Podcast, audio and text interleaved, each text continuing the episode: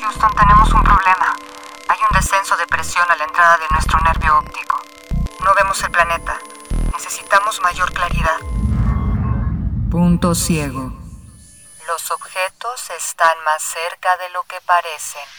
Una deriva sonora sobre temas urgentes en el cruce del arte contemporáneo. Con entrega mensual, Solenaro y Virginia Roy, curadoras del MOAC, te dan la bienvenida. Punto ciego. Un podcast MOAC. Cultura UNAM.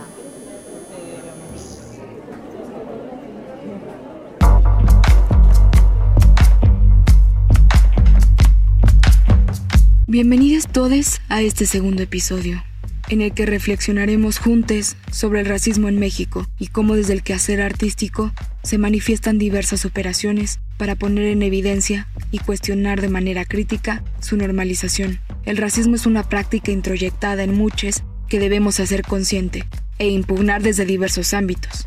Y precisamente para conversar al respecto, hemos invitado a Susana Vargas, Laura Anderson Barbata, Yutzil Cruz y Andy Medina. Gracias a todos por formar parte de este espacio de encuentro sonoro.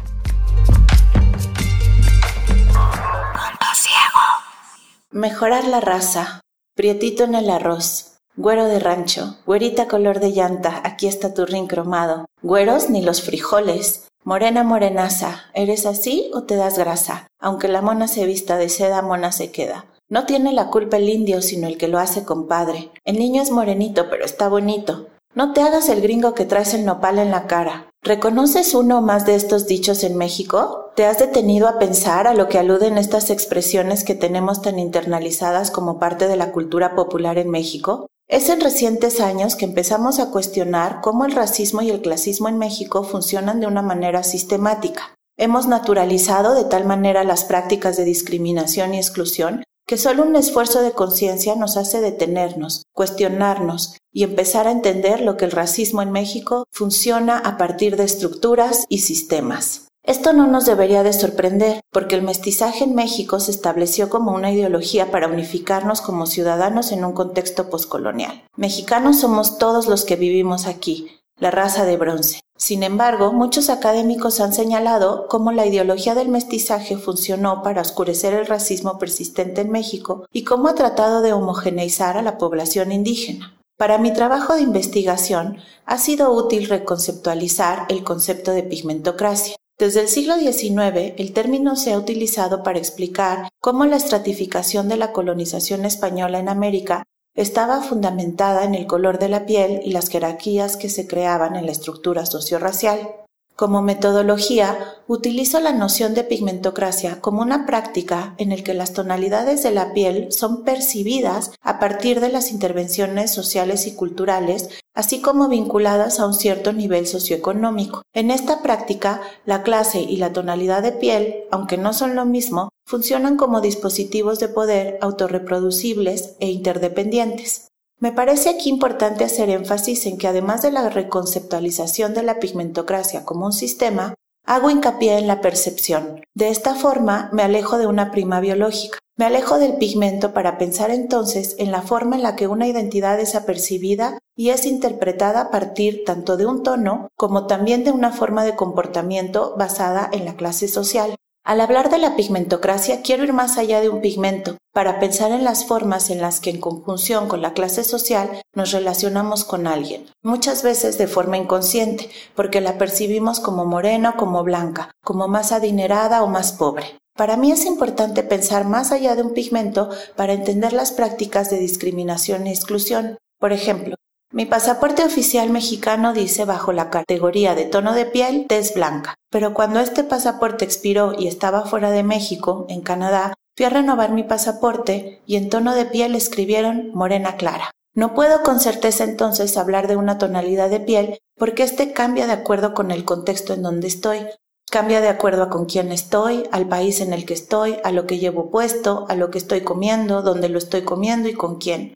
No es fijo, cambia y es relacional, es decir, mi tono de piel es percibido en relación a otros factores económicos, sociales y culturales. Para pensar en la pigmentocracia de esta forma contextual y relacional, me sirve pensarla en conjunto con la performatividad.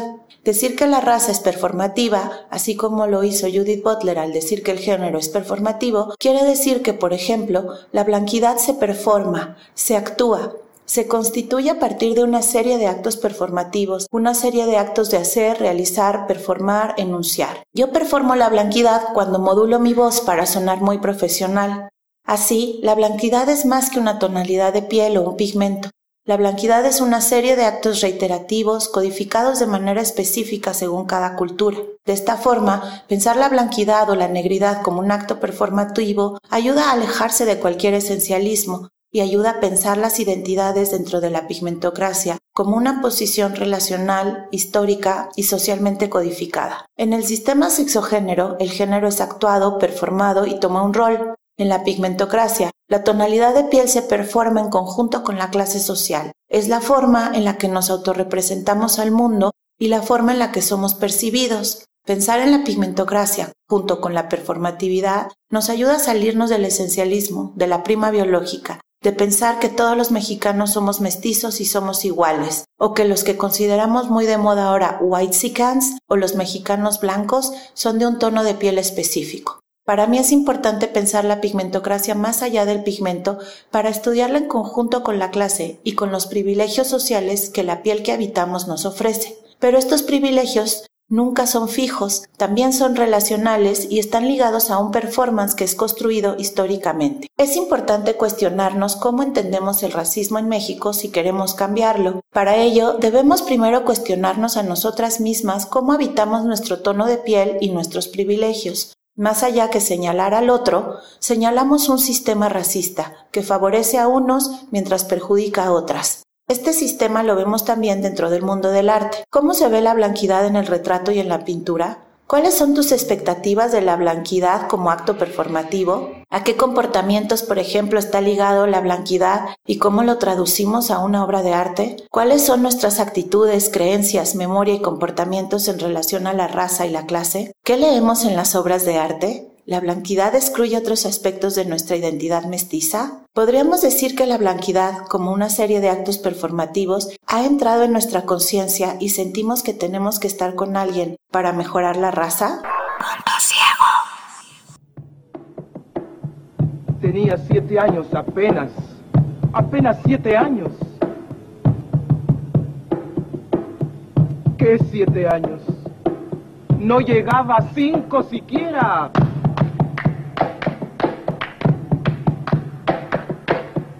De pronto unas voces en la calle me gritaron negra. ¡Negra! ¡Negra! ¡Negra! ¡Negra! ¡Negra! ¡Negra! ¡Negra!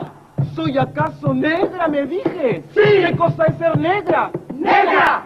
Yo no sabía la triste verdad que aquello escondía. ¡Negra! Y me sentí negra. ¡Negra! Como ellos decían. ¡Negra! Y retrocedí. ¡Negra! Como ellos querían. Hola, ¿qué tal a todos?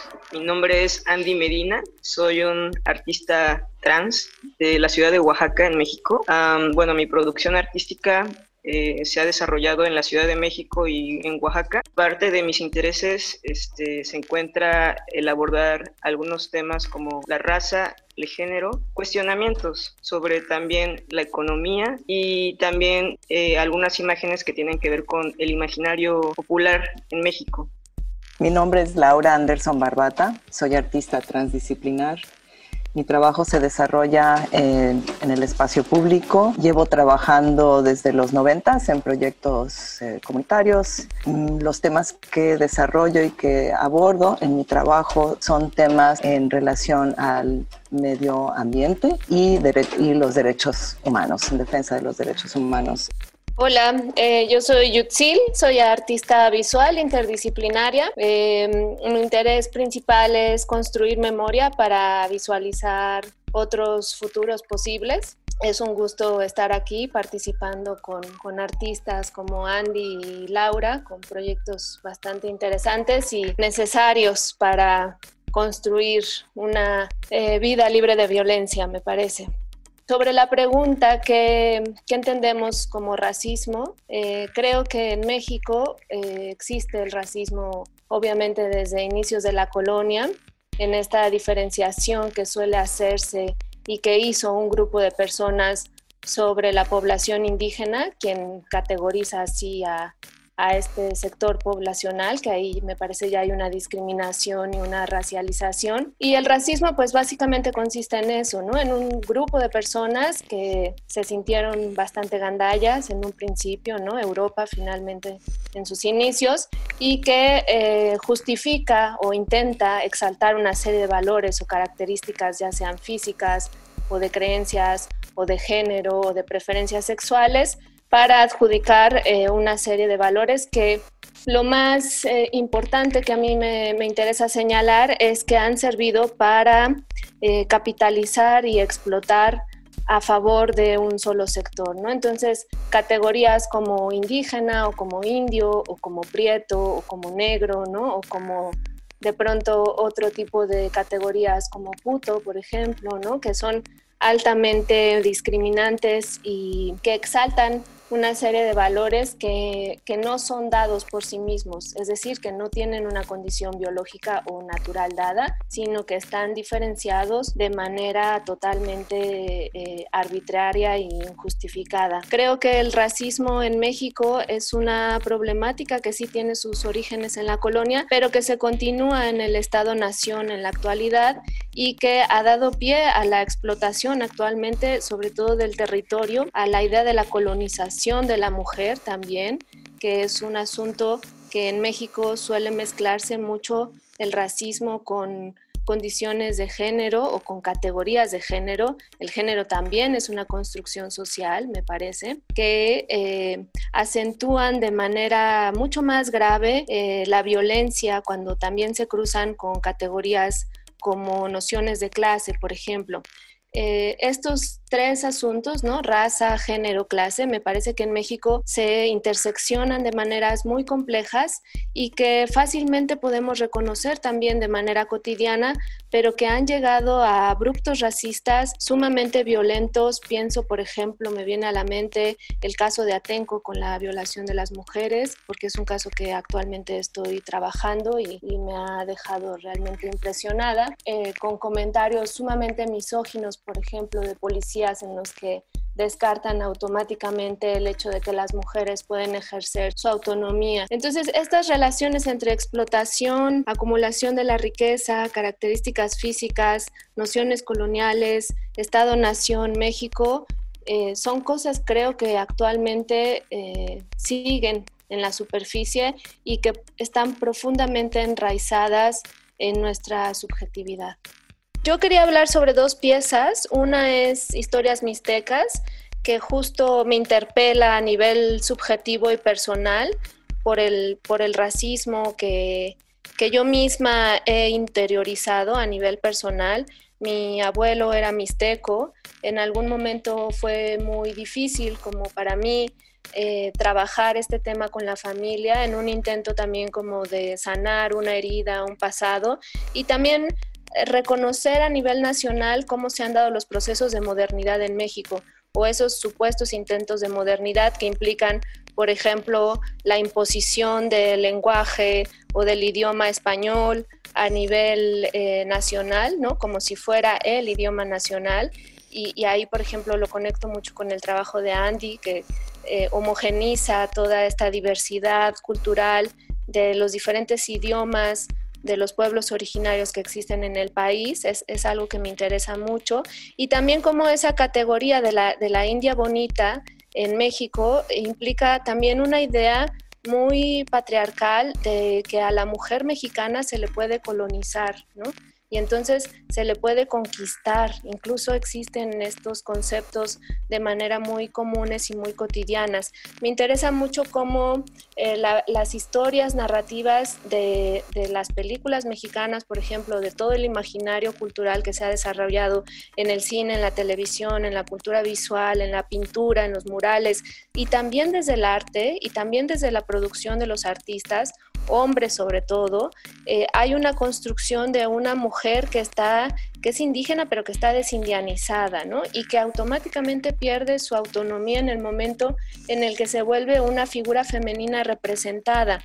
Entonces, eh, una de las cosas que hago es este, María Candelaria, que es esta película mexicana de 1945, en donde eh, se muestra la actriz principal es Dolores del Río, ¿no? que en ese momento pues es un poco como una estrella de Hollywood del cine mexicano, que muestra una idea de belleza también, un canon de belleza, un estereotipo hacia la mujer, pero que al mismo tiempo se presenta como la mujer indígena, ¿no?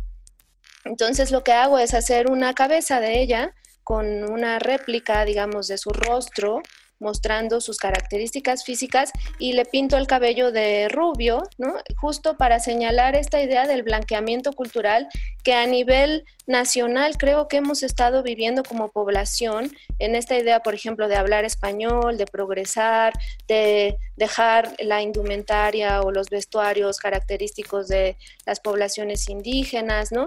Eh, estudiar en una universidad, la idea del Palacio de Bellas Artes, por ejemplo, tan famosa por Porfirio Díaz, dejar de tomar pulque para tomar cerveza, en fin, como todas estas cuestiones yo las, las vuelco de alguna manera en este tipo de representaciones y lo que hago con, con esta pieza específica de María Candelaria es colocar eh, la, la, cabeza que hice, que es una réplica hecha en cerámica de alta temperatura, la coloco en una especie de chinampa, de, perdón, de una balsa o un eh, cali llamado en, en náhuatl en los canales de Xochimilco, la coloco en la punta y hago un recorrido en Xochimilco que pues remite directamente a, a la película y a ese momento en el que María Candelaria va remando en su cali recorriendo los canales de Xochimilco y le agrego el, el, sonido de la película de ese momento, ¿no? Que ahí lo sonoro me parece que se vuelve imprescindible en el momento también en el que empiezo a repetir lo sonoro y empieza un loop, ¿no? Que creo que son narrativas que son constantemente traídas a cuenta, que podemos reconocer en las telenovelas o en cualquier programa basura de la televisión, también que muestran esta idea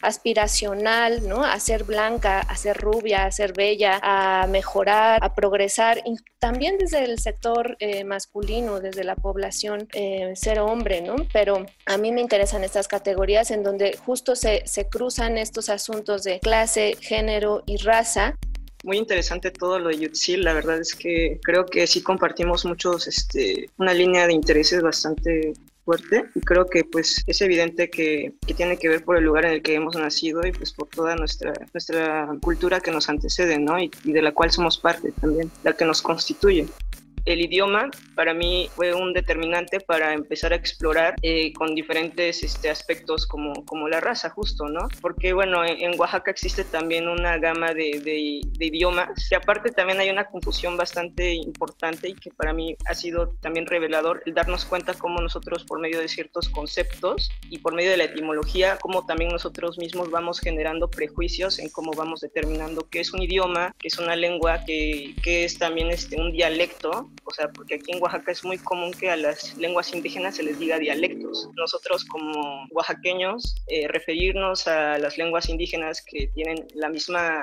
eh, están al mismo nivel que cualquier idioma con, por su complejidad, eh, se les siga llamando o determinando como, como de esta forma tan peyorativa, ¿no? Entonces, bueno, empezar por nosotros mismos, ¿no? a, a, darnos cuenta y a descolonizar mucha de este imaginario que todavía nos rige, ¿no?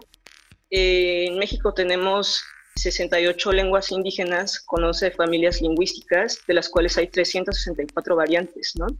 Toda esta información, pues es algo que realmente muy pocas personas eh, lo tenemos presente, ¿no? O sea, la, la mayor parte de, de, de, estudiantes y que en algún punto también deja de, de tener esa importancia o relevancia, ¿no? Este, te lo enseñan en la primaria y en la secundaria ya nadie te lo vuelve a preguntar, ¿no? Cosas también como el género, son cosas que no se abordan, no se abordan como de una forma super, eh, muy superficial, ¿no? Eh, bueno, y, y, creo que empecé con este, esta inquietud justamente desde, desde la educación, ¿no? Traté de generar un vínculo entre lo que son las lenguas indígenas o lenguas originarias y cómo la educación también ha sido cómplice o, ha sido, no cómplice, más bien es la base del racismo que existe y que nos azota, ¿no? En México, porque es de ahí de donde nosotros empezamos a generar un criterio, ¿no? Y toda nuestra base de datos que hay en torno a, pues al racismo. Y bueno, por ejemplo, aquí tengo algunos datos en, en 72 mil escuelas primarias. Hay al menos un niño que habla eh, alguna lengua materna, ¿no? Indígena y de, esa, de esas 72 mil escuelas primarias, pues realmente no hay maestros que se especialicen en, en, hablar alguna lengua o, hablar la lengua de, de, algún niño o alumno, ¿no? Entonces realmente está muy mal capacitada este, toda la estructura del sistema educativo que hay en México. Y bueno, una de mis piezas por las cuales yo empiezo a, a, a decidir trabajar es justamente, son una, una serie de grabados que es, es, muy básico porque son oraciones o cuestionamientos que hago en cada uno de estos grabados y de hecho es una serie que todavía no termina, ¿no? La idea es que yo pueda generar traducciones de estas oraciones este, en, en el mayor número de lenguas que yo pueda traducir, ¿no? La oración, en, en, si tuvieras que traducirla en español, diría, ¿quién es el analfabeta ahora? Que esta, esta oración está eh, escrita en zapoteco, mije y mixteco de Oaxaca, ¿no? Bueno, que es zapoteco del Istmo, es mixteco, mixteco de San, San Andrés Peñasco y mije de Tlahuitoltepec. Entonces, bueno, la idea es que cuando tú leas esta, esta oración, no, no, al menos de que sepas el idioma, puedas entender y ser justamente no un analfabeta cuando lo lees, ¿no? Pero para mí ha sido muy, este, pues muy interesante ver cómo la gente se cuestiona, ¿no? Lee la oración y realmente se confunde al no poder entender qué dice y es hasta que leen el título o la nota de, de, la obra cuando se dan cuenta que ellos mismos están siendo analfabetas al no poder entender o comprender qué es lo que dice la oración, ¿no? Y bueno, pues es solamente un gesto, ¿no? Que, que para mí pues en su momento resultó bastante lógico el hacer, ¿no? El tratar de darnos cuenta que realmente estamos ante una situación que nosotros deberíamos interesarnos también por, por poder comprender o, en, o, entender también la situación de las personas o la, las personas que están hablando alguna lengua indígena, ¿no? En este caso yo, por ejemplo, no crecí, eh, mi lengua materna no es una lengua indígena, pero en algún momento creo que sí deberíamos tener ese interés no es que sea nuestro deber, pero realmente creo que si queremos contribuir también a ser parte del cambio, tenemos que ser al menos conscientes de la situación por la cual México atraviesa, ¿no?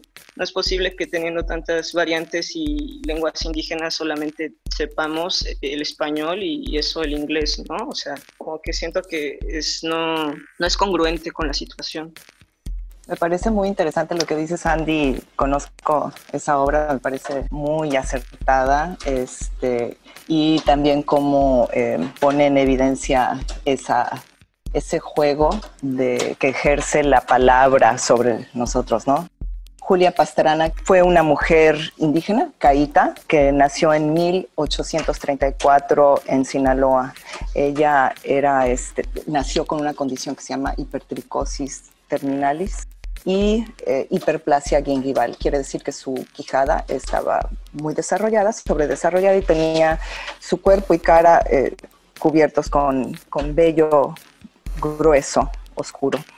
Este, ella llegó a ser una cantante de ópera, mezzosoprano, y cantaba en cuatro idiomas, el caíta, español, inglés y francés, y además era bailarina. Fue una sensación en, 2000, en, la época de 1800. Ella viajó por todo el mundo, fue admirada, aplaudida, celebrada, también analizada, este, escribieron acerca de ella, este, era así como, como considerada una maravilla, eh, y todo, todo por varias cosas, más bien yo creo que se pueden resumir tres que mencionó decir, ¿no? Género, este, indígena y, este, y en este caso su diferencia física, ¿no? Esta condición de hipertricosis. Ella fue comprada, vendida, traficada, obligada a, presentarse ante un público analizada, investigada, eh, científicos la estaban tratando como de, de, entender qué era esto, ¿no? Fue llamada incivilizada, eh, asquerosa, melancólica, una horrible criatura deforme, una monstruosidad, mujer orangután, niña oso, mujer mono, la indescriptible, la sin nombre, híbrido, híbrido femenino, maravilloso híbrido, híbrido india semihumana de México, monstruo humano, mitad hombre, mitad bestia, el eslabón perdido. En el periódico New York Times, bastante respetable, salió una, una nota acerca de ella. Eh, las fiestas navideñas no pueden ser más eh, agradables que yendo a escuchar a Julia Pastrana, cuya dulce voz encanta a las damas. La epístola del doctor Mott es impresionante. Habla de la dualidad de la mujer osa y asombra al público.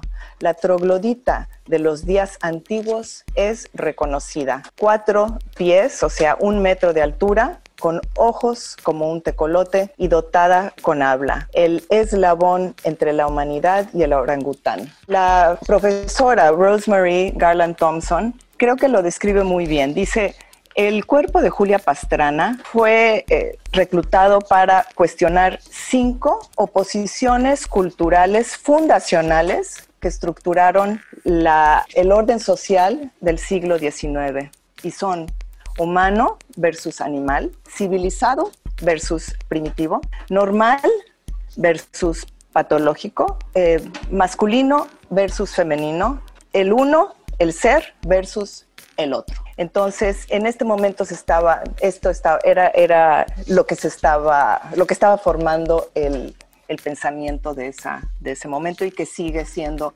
hoy se siguen ejerciendo esos mismos sistemas de, de discriminación. Aquí lo estamos viendo en un, de un ejemplo extremo, porque su condición también llevó a que su, fuera explotada en vida y cuando ella muere a los 26 años es embalsamada en el hospital donde muere junto con su bebé, que muere ella en el parto, durante el parto y el bebé también muere.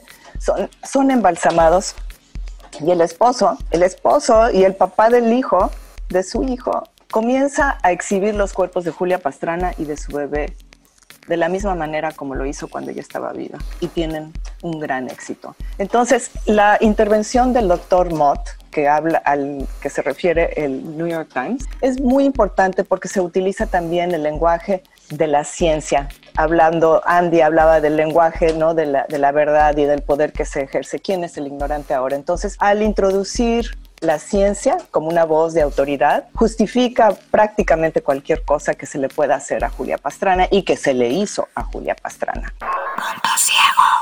Negro, negro, negro. avanzo segura. Al fin. Avanzo y espero. Al fin. Y bendigo al cielo porque quito Dios que negro azabache fuese mi color y ya comprendí. Al fin. Ya tengo la llave. Negro, negro, negro, negro, negro, negro, negro, negro.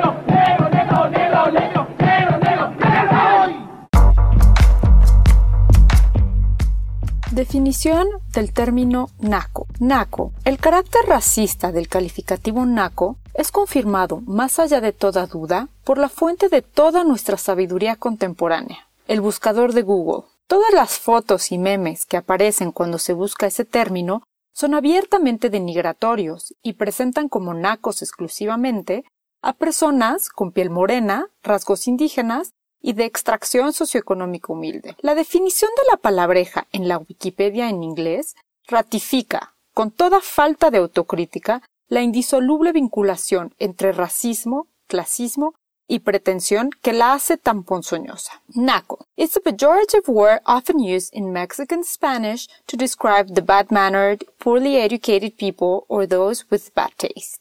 A naco is usually associated with lower socioeconomic classes and or the indigenous, but it also includes the nouveau riche.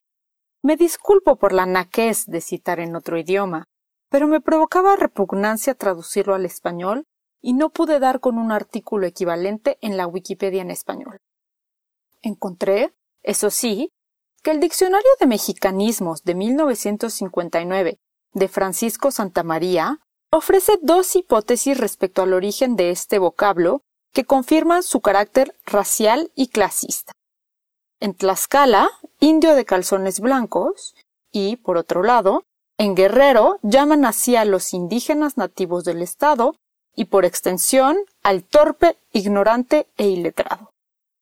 Como el término shahato usado en México para menospreciar a los judíos de origen no europeo, la palabreja combina la referencia a un origen étnico particular con la crítica o burla a supuestos defectos personales y culturales la fealdad, los malos modales, el mal gusto, la falta de educación, las pretensiones sociales infundadas. Realiza de esa manera una función doblemente discriminatoria. En principio, todos los morenos pobres están en peligro de ser despreciados como nacos.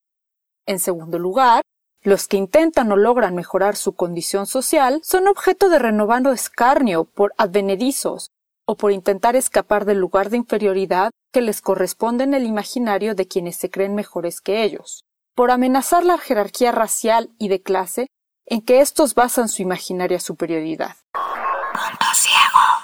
Habla de igualdad y la sociedad lo sabe. Que esto no existe mientras las diferencias no acaben. Todos hablamos de una herida del mismo color. Abolición de esclavitud de la conciencia y corazón Por el color, la condición, dinero, el idioma La diferencia se marca si no estás en tu zona. Dentro del cuerpo todos tenemos lo mismo Y debajo de nuestra piel no somos distintos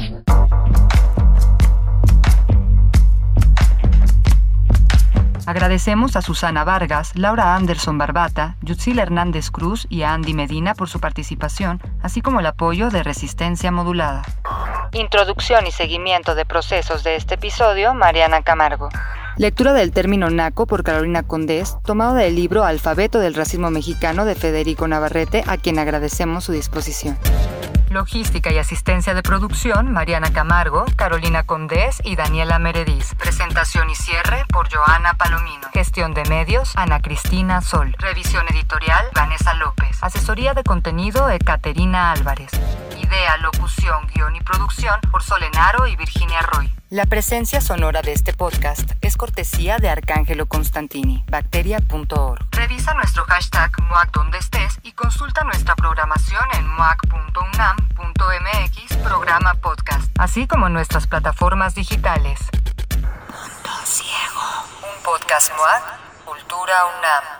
Fragmento de canción, Me llamaron negra, interpretada por Victoria Santa Cruz. Rap contra el racismo, México, interpretada por Coyote. Punto ciego.